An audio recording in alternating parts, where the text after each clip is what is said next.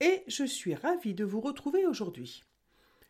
Je vais vous parler d'une problématique assez courante et qui nécessite, pour s'en libérer, de rendre à chacun ce qui lui appartient. Pour vous expliquer de quoi il s'agit, je vais vous raconter l'histoire de Alexandre. Alexandre est un jeune homme de 26 ans. Il a un frère de 32 ans. Leur père est décédé quand ils avaient respectivement 12 et 18 ans. Et leur mère ne s'est jamais remise du décès de son mari. Elle a sombré assez rapidement dans une grande dépression qui est par la suite devenue chronique. La vie à la maison était très très difficile pour les deux garçons, et d'ailleurs le fils aîné a quitté le foyer dès qu'il en a eu l'occasion pour refaire sa vie indépendamment.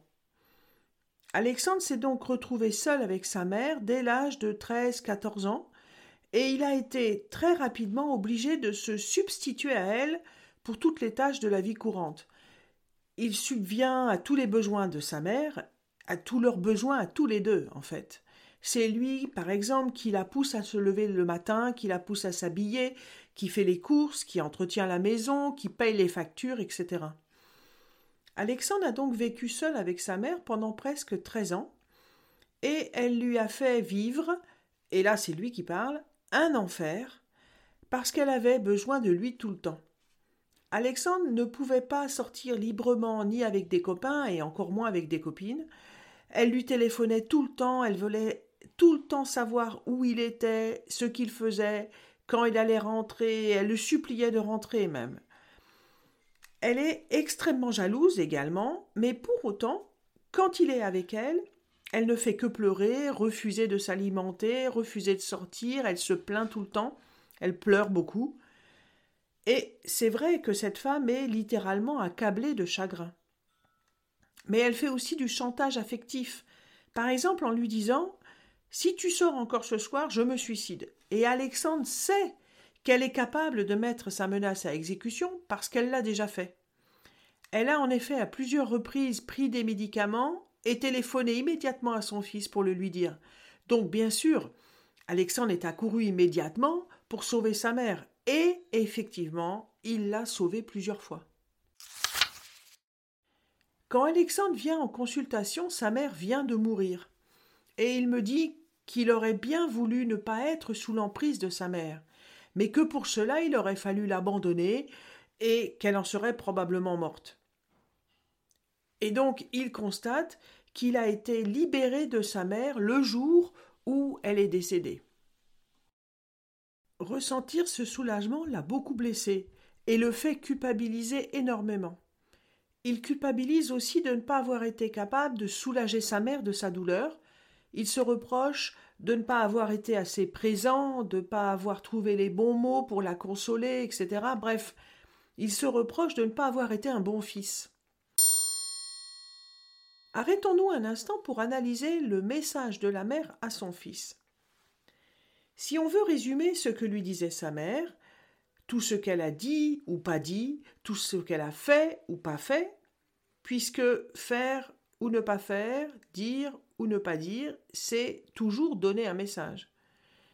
Elle lui disait donc Ne me quitte pas, reste avec moi, j'ai besoin de toi, mais même si tu es là, ça ne sert à rien.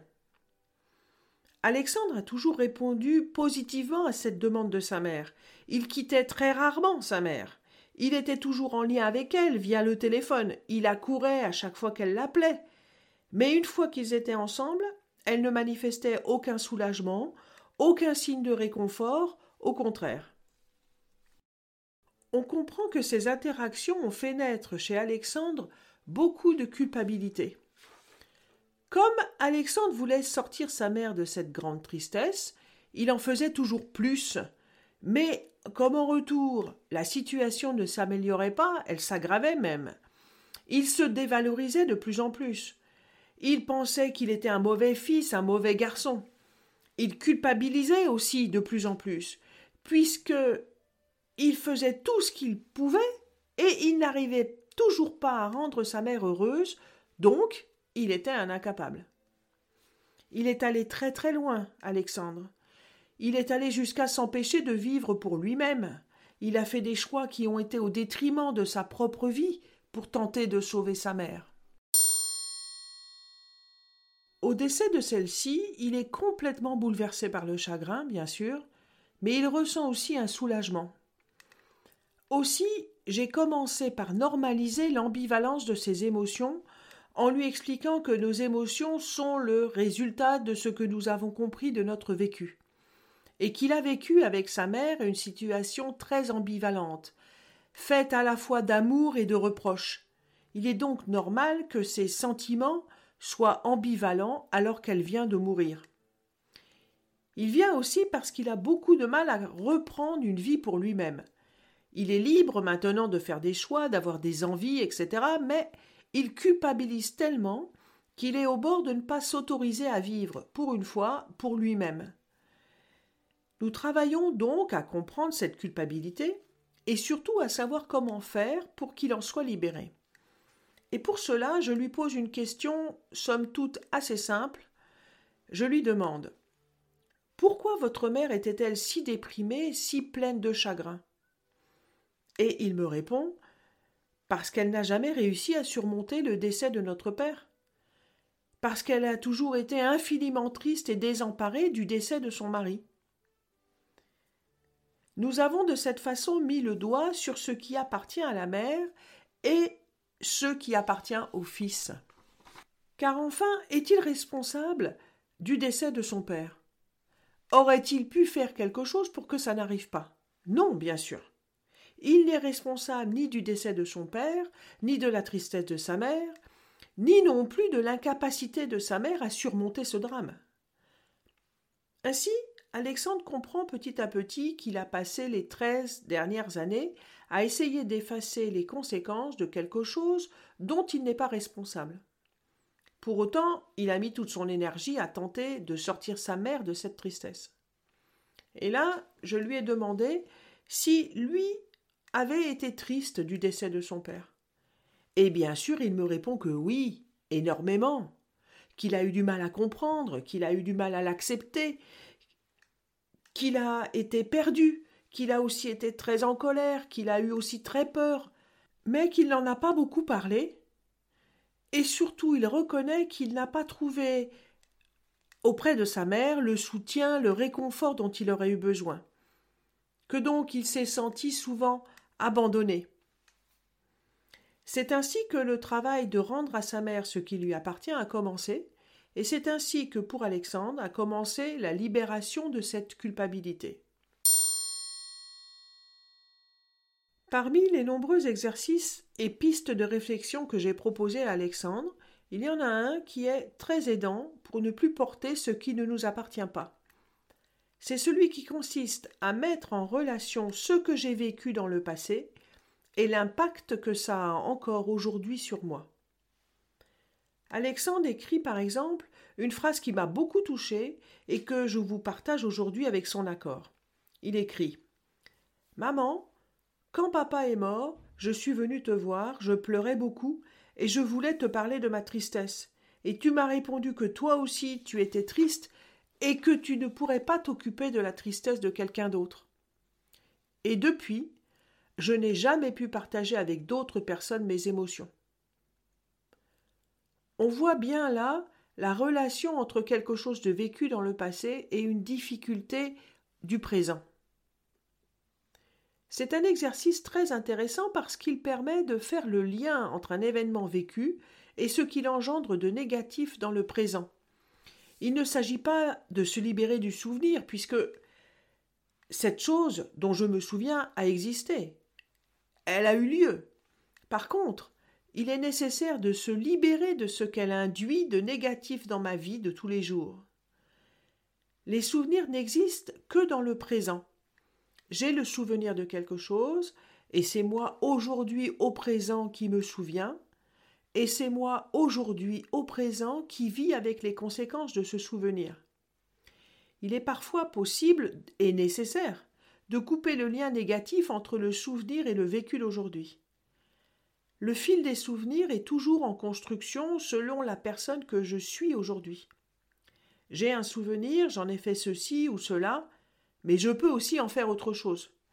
Si je prends conscience que ce souvenir induit chez moi tel comportement ou telle souffrance, alors je peux peut-être couper ce lien, notamment en rendant à l'autre ce qui lui appartient. C'est de cette façon que Alexandre a rendu à sa mère sa tristesse et surtout l'obligation de la gérer à sa place. Il n'est ni responsable de la tristesse de sa mère, ni responsable du fait qu'elle n'ait pas su y faire face.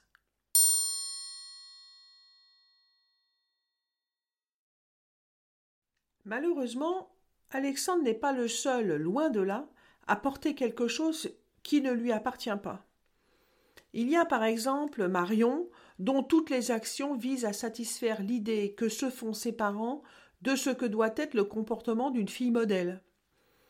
Il y a aussi Édouard, qui accepte de faire des études de droit longues, difficiles et surtout qu'il juge ennuyeuses, parce qu'il faut maintenir le prestige de la famille. Ou encore Annie, qui refuse la promotion qu'elle espérait tant et pour laquelle elle a beaucoup travaillé, parce que ça pourrait faire de l'ombre à son conjoint qui, par ailleurs, est à ce moment-là en difficulté au travail. Les exemples sont innombrables de ce que nous acceptons de faire pour répondre aux attentes des autres, pour ne pas les mettre en difficulté, pour ne pas les décevoir, ou pour gérer à leur place une difficulté. Bien sûr, on peut tout à fait être OK avec ça, c'est-à-dire je décide de me sacrifier en quelque sorte pour le bien de l'autre, et ça me convient parfaitement. Auquel cas, bien sûr, ne changeons rien. Mais les personnes qui viennent en consultation sont en général arrivées au bout de leur dévouement, au bout de ce qu'elles peuvent supporter dans une relation, et elles ont besoin de se libérer de ce qu'elles ont porté pendant de nombreuses années, mais qui ne leur appartient pas. Il est donc parfois utile de se poser la question suivante. Ce que je fais, est-ce que je le fais pour moi ou est-ce que je le fais pour satisfaire quelqu'un d'autre? Cette raison qui me pousse à faire ceci ou cela est-elle à moi ou est-elle à quelqu'un d'autre? C'est le début du détachement qui permet, dans un deuxième temps, de se reconnecter à soi-même. Voilà, je vous laisse pour aujourd'hui. Je vous remercie beaucoup pour votre écoute et je vous encourage à me laisser vos commentaires et vos questions sur Instagram, hashtag Laurence Palo Alto, L-A-U-R-E-N-C-E, P-A-L-O-A-L-T-O. Merci beaucoup et je vous dis à bientôt. Portez-vous bien. Au revoir.